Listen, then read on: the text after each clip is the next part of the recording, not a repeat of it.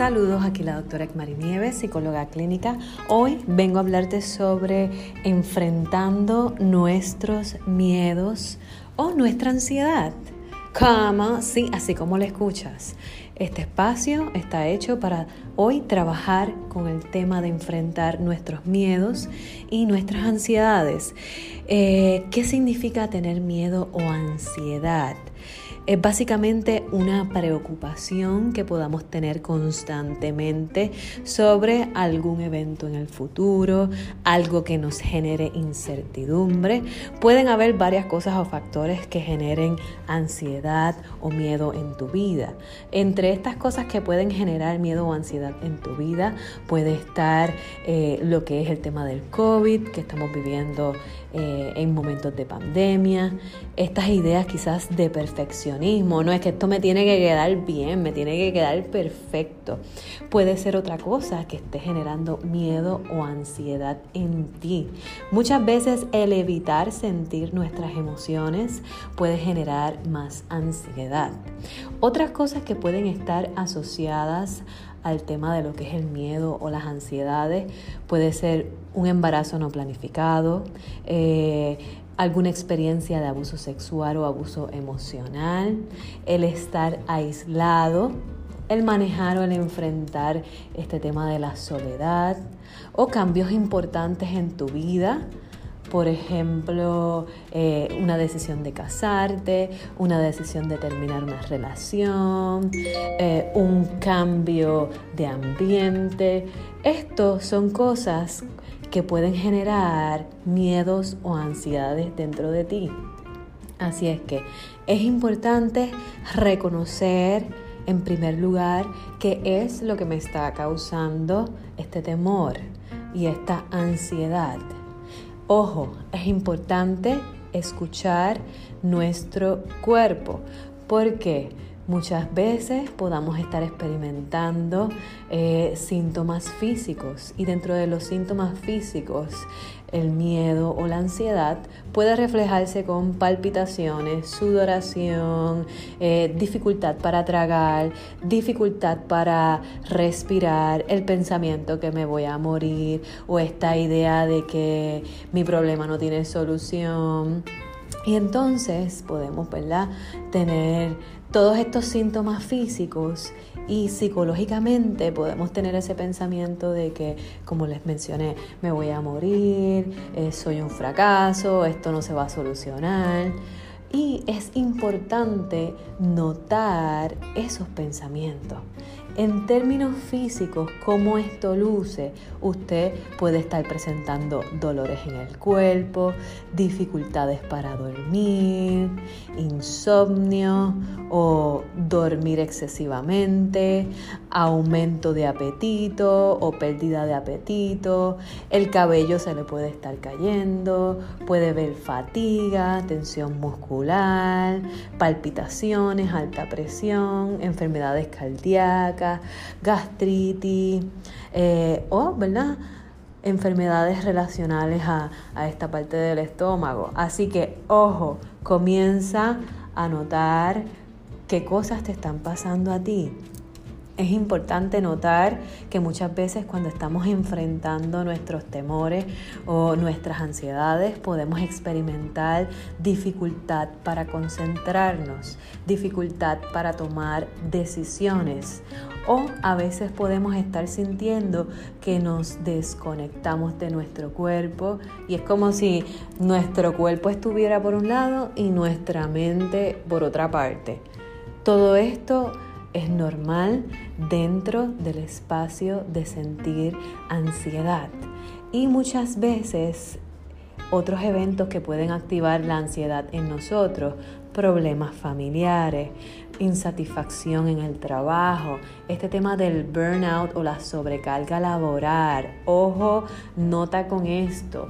Note que usted quizás está trabajando excesivamente o estudiando excesivamente, los compromisos con la familia y no saca un tiempo para usted.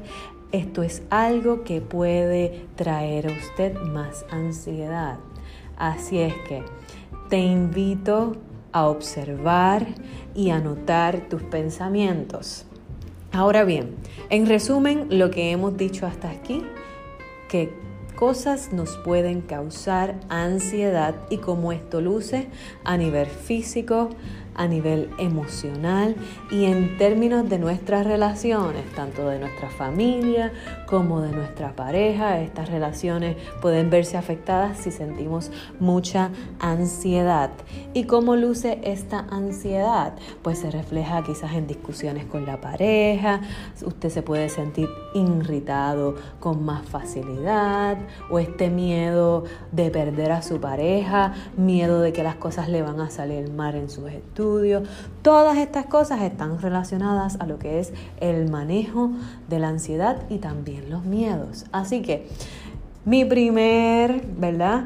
Eh, cosa que queremos traer aquí es la parte de reconocer y observar tu cuerpo. Así que número uno, Reconoce y observa lo que le está pasando a tu cuerpo.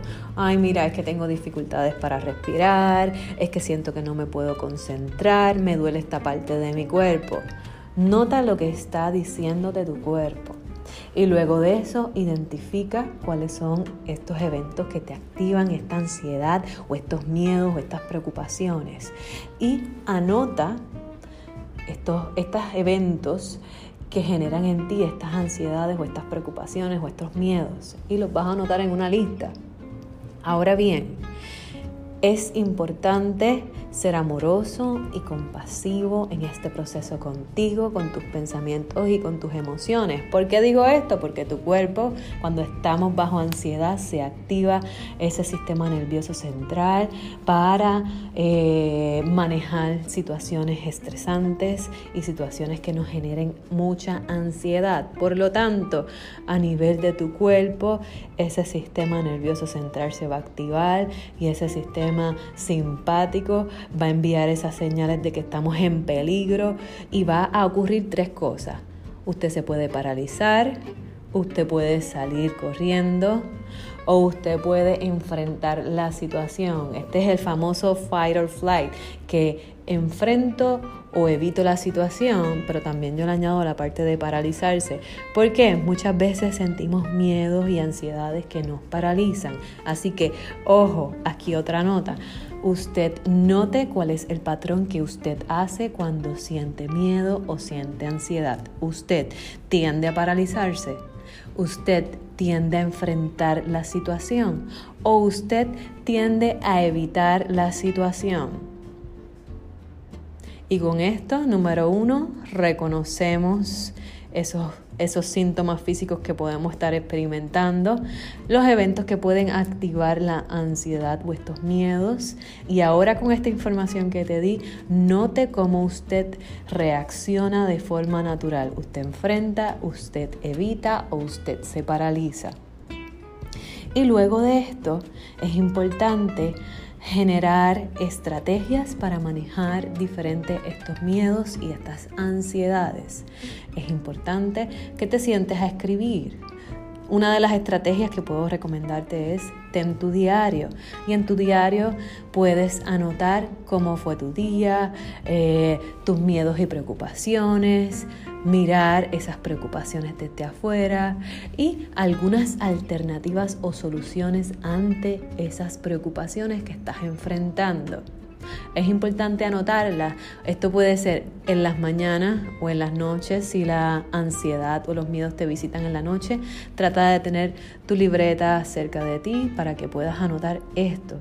Mi invitación es que saques un espacio en donde te sientes a escribir y pongas esos pensamientos y esas preocupaciones fuera de ti. Hazlo por 30 minutos. Por 30 minutos te preocupa, eh, puedes sacar un espacio para llorar, validarte tus sentimientos y luego de eso, que pasaron esos 30 minutos, cierras tu libreta y te mueves del espacio, te acuestas a dormir o haces alguna actividad de meditación o relajación que te ayude a soltar esa ansiedad de tu cuerpo. Esto es verdad para el ritual a la hora de acostarte. Te invito a que puedas utilizar alguna estrategia de calmar tu cuerpo, utilizar aromaterapia, eh, un aceite esencial de menta, lavanda, también te invito a manejar tu ansiedad practicando ejercicios de atención plena o meditación. Te invito a que escuches otro de mis podcasts que se llama Tú no eres tus pensamientos y yo como observador para que te ayude a manejar estos pensamientos o estas emociones. Ojo, es importante notar, ¿verdad? Esos espacios donde te visita la ansiedad, si es por la mañana, si es al mediodía, o si es por la tarde, o si es por la noche. Y en ese momento vas a ser amoroso y compasivo contigo y vas a hacer un acto de amor para ti. Así que es importante tratar de sentarte contigo mismo, contigo misma, para que puedas notarte y observar. Adicionar a esto, te invito a que practiques eh, una actividad o algo diferente. Porque esto es importante, tenemos que romper este ciclo de la ansiedad y de los miedos. Muchas veces nuestro cerebro está acostumbrado a sentir la ansiedad, a sentir el temor y creamos un patrón automático. Así que necesitamos romper con estos ciclos de miedo y ansiedad. ¿Y cómo lo hacemos? Creando una nueva rutina te invito a crear una nueva rutina en tu vida, ya sea hacer ejercicio, hacer un nuevo hobby que te impulse y te promueva, salir de tu zona cómoda o que te ayude a manejar o a relacionarte diferente con este tema de los miedos y la ansiedad. Adicionar a esto es importante que busques un grupo de apoyo Sí, un grupo de apoyo. Ay, María, es que yo no me atrevo a hablarle a nadie de que tengo ansiedad, de que tengo estos miedos. Si hay algo que te libera, es hablar de lo que estás sintiendo. Pero es importante que lo hagas con personas que te hagan sentir seguro, segura. Así que te invito a buscar ayuda de un profesional de la salud mental que te guíe en tu proceso de sanación para que te relaciones diferente con estos miedos o con estas ansiedades. Así que hasta el momento dijimos, para romper este ciclo del miedo necesitamos hacer algo diferente. Cambia tu rutina y establece un nuevo patrón. Búscate un grupo de apoyo y búscate ayuda de un profesional de la salud. Cuando yo digo grupo de apoyo puede ser personas de tu comunidad, familiares, amistades, pero por favor que sean personas que añadan a tu vida calma, tranquilidad y que no generen estrés o te roben tu energía. Ahora bien, es importante que también recuerdes lo que hablé de un diario en donde puedas escribir sobre estos temores por 30 minutos y luego de que terminas ese tiempo cierras ese diario y lo sueltas. Eh, otra cosa que podemos hacer es tomar medidas. Nota cuáles son las cosas que te están provocando ansiedad y comienza a actuar diferente. Si es en tu casa con tu familia, es importante tener estas conversaciones con los miembros de tu familia y establecer otras estrategias. A nivel de tratamientos, te invito a buscar el tratamiento de un profesional de la salud mental. Si aún así continúa la ansiedad, te invito a tener una cita o una evaluación con un psiquiatra para que te ayude a manejar este tema a través de lo que es la farmacoterapia. Oh, esto significa que me va mal, que estoy loco, que estoy loca. No, nada de eso. Esto lo que significa que muchas veces necesitamos adiestrar a nuestro cuerpo a entrar en los espacios de calma. Y como dije, a veces nuestro cuerpo está adicto al miedo y la ansiedad y no reconoce lo que es la calma. Y muchas veces esto nos lleva al insomnio y el que usted no duerma va a afectar su estado de ánimo.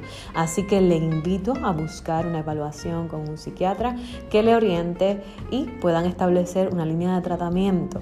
Adicionar a esto es importante también, ojo, la nutrición. Comer de una forma saludable que nutra tu cuerpo, así que te invito a visitar un nutricionista y manejar el tema de la ansiedad de una forma diferente, porque muchas veces empezamos a comer, así que necesitamos evaluar la relación que tenemos con los alimentos y la comida. Otra cosa puede ser, ¿verdad? Lo que se llama la medicina alterna, que es importante también considerar. A la hora de evaluar todas estas estrategias es importante mantenerte activo, hacer algún tipo de actividad física. ¿Para qué? Para que ahí sueltes y botes todas esas preocupaciones, todos esos miedos y todas esas ansiedades. Ojo, en el momento, en el tiempo que usted está eh, manejando sus miedos o sus ansiedades, le invito a que no utilice sustancias o alcohol, porque ¿verdad? esto puede causar o aumentar la ansiedad en usted. Así que es importante consultar con su médico o con un profesional de la salud mental el manejo o cómo usted se está relacionando con el uso del alcohol o alguna otra sustancia. Ojo, el tema de fumar o el consumo de cafeína, porque esto es importante porque muchas veces aumenta aún más la ansiedad. Ojo, si usted es cafetero o cafetera como yo, es importante notar el consumo del café. ¿Por qué? Porque esto puede causarle más ansiedad y que usted se empodere. Quizás si a usted le gusta el café, pues miren, podemos negociar hasta el mediodía su último café o por la tarde. Y si usted se toma cinco tazas de café, 6, 7, 8, pues reevalúe ese uso y trate de disminuirlo. No estoy diciendo que lo deje, pero por lo menos que disminuya el uso de lo que es el fumar y el café. Y es importante la higiene del sueño, el dormir como prioridad. Lo mencioné ahorita, un hábito donde usted pueda dormir 8 horas o 5 horas, que usted pueda dormir corrido y que usted pueda tener un sueño reparador donde usted descanse. Si usted entiende que el tema del sueño no lo está manejando, consúltelo con un psiquiatra, con su médico de cabecera y con un profesional de la salud mental, porque es importante ver sus hábitos de sueño. Así es que espero que toda esta información le haya servido. En resumen, es importante hacer ejercicio, evitar el consumo del alcohol o sustancias, evaluar el consumo del fumar y la cafeína y utilice, ¿verdad?, técnicas de relajación para que pueda calmar su mente y su cuerpo y que, ¿verdad? Esto de la higiene del sueño y lo que es el dormir, reevaluarlo para que usted pueda descansar y comer alimentos que le nutran. Así es que le dejo con esta información para que creemos una relación diferente con nuestros miedos y con nuestras ansiedades y que nos podamos mirar, observar y tomar perspectiva de lo que estamos sintiendo. Si esta información te ayudó, por favor dale share, dale like, guárdala si usted entiende que esta información puede ayudar o beneficiar a algún compañero de trabajo, amigo o amiga o familiar. Por favor compártala también y recuerde que esto de la salud mental es importante usted ponerse como prioridad. Así que recuerda que te habló la doctora Ekmari Nieves y esto fue que un boom chacata de tres.